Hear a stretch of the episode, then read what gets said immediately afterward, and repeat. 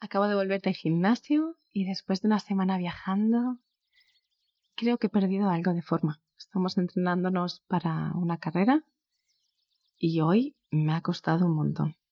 Así es que desde esta energía vengo para hablar de dinero.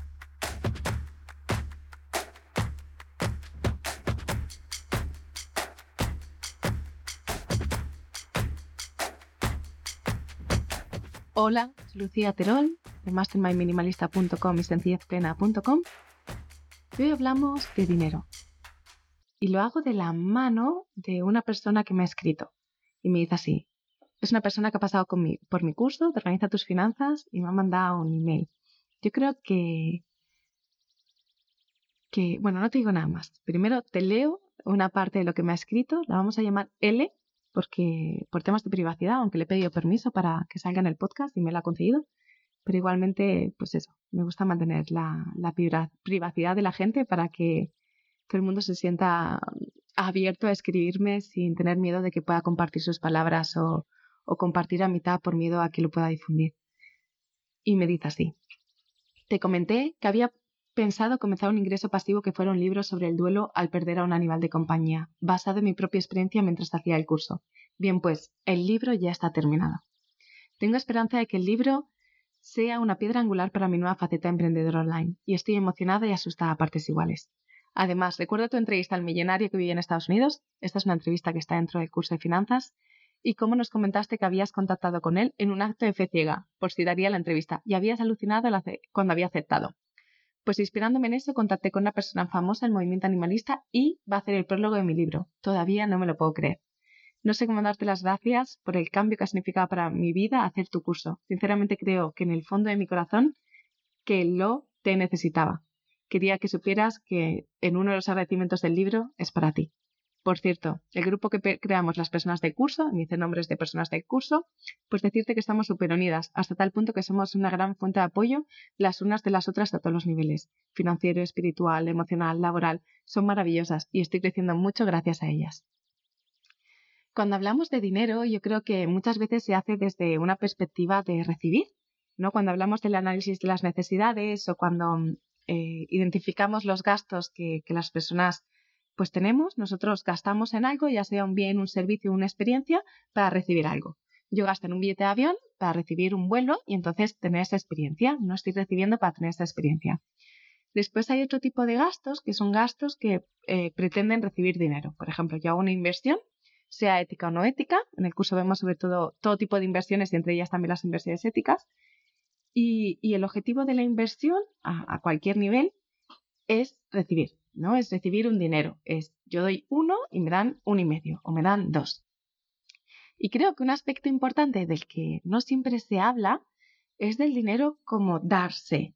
Por ejemplo, en este caso en concreto, que es el caso de L, y, en el caso o el enfoque que yo muchas veces comparto, son los ingresos a través del darte, del dar todo lo que puedas, el aportar el valor, todo el valor que puedas. Para mí es muy importante, por ejemplo, en mis cursos, dar, dar más valor del valor que, cuesta el curso. Por ejemplo, si el curso tiene un precio de 200, 300 euros, identificar lo que supone eso, lo que está ofreciendo otra gente por esos precios y dar como el doble, para que la gente tenga esa sensación de leches, qué barato ha sido, y dar lo máximo de mí en relación a eso. A partir de ahí, yo siento que el objetivo deja de ser recibir, deja de ser el resultado, deja de, ser que yo consiga algo y pasa a ser el servicio a las otras personas. Muchas veces este servicio no tenemos claro lo que es y ponemos el foco en otros aspectos, ¿no? Como cuando la gente habla de ingresos pasivos, la importancia de no intercambiar tu tiempo por dinero y este tipo de conceptos, pero para mí estos conceptos se quedan un poco vacíos, un poco sin sustento si no lo ponemos nuestros dones al servicio de las personas. Y es curioso porque mm, lo que me di cuenta yo a lo largo del proceso de acompañar a las personas es que cuando tenemos em, no tenemos claridad en relación a cómo ponernos al servicio y empezamos a trabajar con la energía del dinero, empezamos a trabajar con las finanzas, es como que de forma natural empiezan a llegarte las cosas. Y en este caso concreto, L durante el curso tuvo ese insight, ese aha moment en el que fue consciente de que una de las formas en las que podía ah, servir a otras personas o ayudar a otras personas era a través de un proceso mm, doloroso que había pasado por el duelo de, la pérdida de, un animal de compañía y lo vimos juntas y vimos cómo, era posible que su proceso pudiera servir de inspiración también a otras personas. Y desde aquí, desde el darse, es como que mm, la ley del equilibrio del universo te permite recibir cuando realmente no lo haces por recibir nada. Es como que tu foco simplemente es darte, en aportar valor. Y he pasado este proceso y siento que quizás puede inspirar a otras personas. Y desde aquí, seguramente otras personas conecten con ese mismo proceso y es irremediable recibir.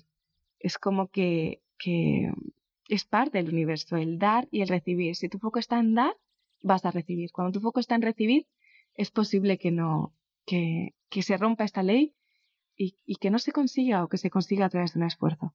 Yo creo que esta es una de las claves más importantes que yo sigo integrando a través de, de, la gestión financiera y a través del trabajo con el dinero y, y que quería compartir contigo. Y me gustaría preguntarte, ¿no? De, de, de estos ingresos o de estos gastos que generas, eh, por un lado serían los gastos, ¿cuáles crees que están relacionados con este recibir y cuáles crees que están relacionados con este dar, en, tanto en los gastos como en los ingresos, para que desde ahí puedas valorar?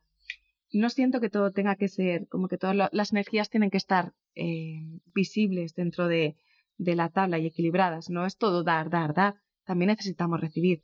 Por supuesto, esto está equilibrado. No es que solo eh, mi día a día, mis gastos van vinculados a poner más servicio a otras personas. Por supuesto que no. También hay gastos que van vinculados a, a, recibir un beneficio, ya sea un beneficio físico de comprar cosas, incluso la alimentación, como sea un beneficio experiencial, otro tipo de, de servicios. Pero sí tener conciencia de que existen estas dos energías y de que estén equilibradas para que en tu vida la, la relación con el dinero sea una relación equilibrada. Para que vuelva a tener su lugar, porque en el fondo el dinero no es importante.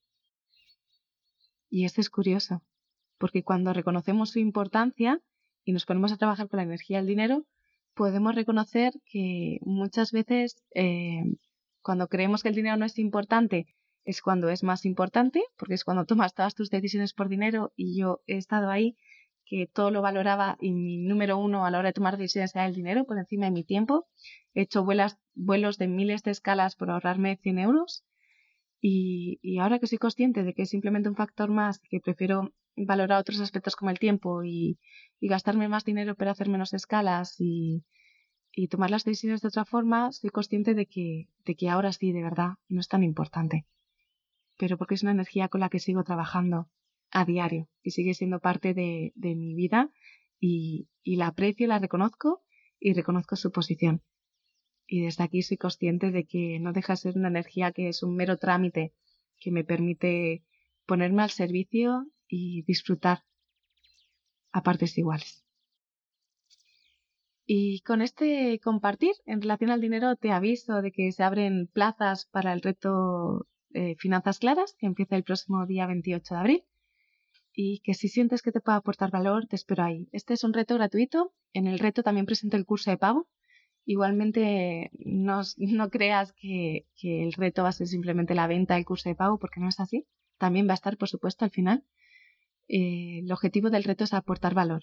Y yo sé que hay personas que no pueden o no quieren permitirse un curso de pago en relación a esto, y lo veo totalmente lícito y válido, por eso aporto valor también en el reto de finanzas claras, porque mi objetivo, más allá de, de todo, es que es que podamos de alguna forma sanar nuestra relación con el dinero y, y desde aquí eh, que recupere su posición.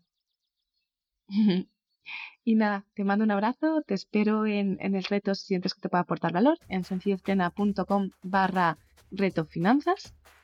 Y nada, desearte que tengas un día maravilloso y que disfrutes.